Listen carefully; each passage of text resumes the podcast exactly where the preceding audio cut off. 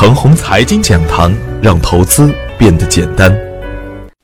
亲爱的朋友们，早上好，我是奔奔，感谢您一直的关注与守候。我今天和大家分享的主题是：资金不改天然属性。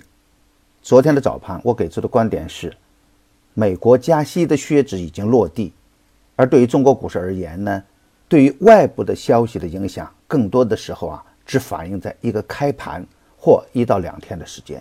消息过后啊，大多数的情况下还会按照自己的节奏来干。按理来说啊，美国的加息早已经是市场的共识，此时不加才会意外。所以啊，加息对市场的影响不会太大。我们的增量资金不足才是最值得看重的一点。在市场大跌的时候啊，下行的空间有限；在市场大涨的时候呢，增量资金有限。而涨跌的过程呢，表现的还是冰火两重天的局面。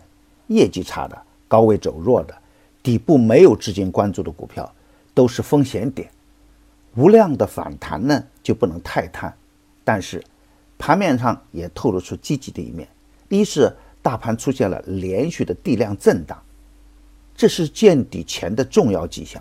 但是呢，要等放量的中大阳线出现，才能会更加乐观一点。二是盘面上有龙头的引领，强结构的个股一直在沿着五天均线飞天。三是底部的强势个股涨起来很轻松，压抑久了的中小创优质个股有明显的反转信号出现。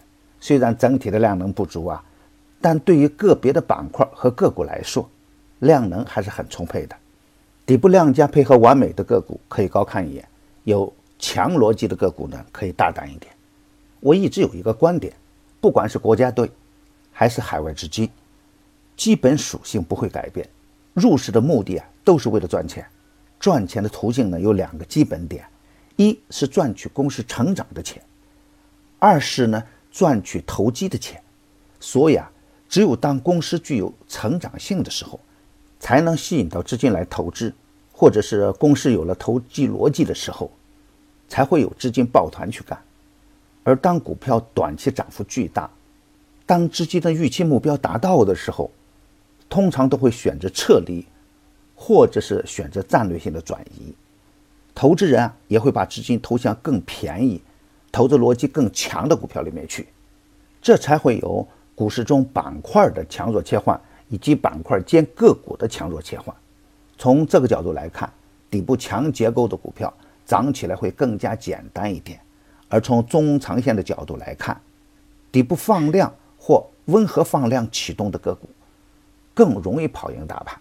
而对于高位的白马股来说呢，普通的资金不一定敢玩，而一旦出现了高位走弱呢，也会有很大的下跌空间。这种现象也会发生在同一个板块中间，涨得太多会出现获利的回吐，而底部有资金关注的时候呢？也会有强烈的补涨意愿。当前这样的行情呢，对于没有技术的普通投资人来说啊，确实有点难。而如果能够把握好底部强势个股的量价关系，想赚钱呢又很简单。问题是，我们能不能发现底部的强结构？底部刚启动的时候，敢不敢接盘？今天操作的要点是，坚持去做底部的强势回调，收益最为可观。一定要珍惜底部的温和放量，底部的第一个跳空向上的反转，底部的第一个强势的涨停板。如果再加上基本面的支撑，在回调走稳以后，大概率都能跑赢大盘。芯片五 G 的震荡加剧，而对于强结构的个股来说呢，只要结构不变，就可以反复去做。而一旦出现高位放出巨大的量能的时候啊，也要适时的准备防范风险。板块中底部强结构的个股呢，仍然可以高看一眼。我的观点只是我个人的观点，盘中所涉及的个股啊，只为说明我的观点，不构成推荐。如果与您的观点不一致啊，您说了算。另外，为了给大家提供更好的服务，牛闪整股的服务也正式上线了。关注陈红财经微信公众号，回复“牛闪整股”，就可以直接向我提问。